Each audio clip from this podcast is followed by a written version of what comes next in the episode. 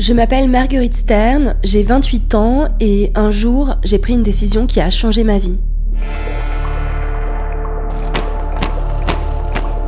Je suis devenue activiste féminine. Ça a duré trois ans et ça a radicalement changé mon rapport au monde. Mon rapport au corps, à la vie, à l'amour, à la rue. J'en pouvais plus des gars qui me harcelaient dans l'espace public.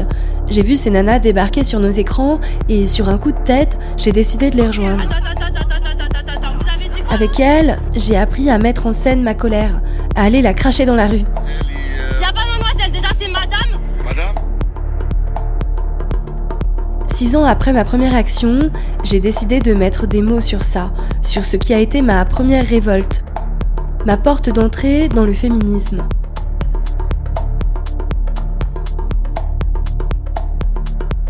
Dans Héroïne de la rue, héroïne au pluriel, je vous parlerai de mon expérience à moi, mais je donnerai aussi la parole à d'autres femmes.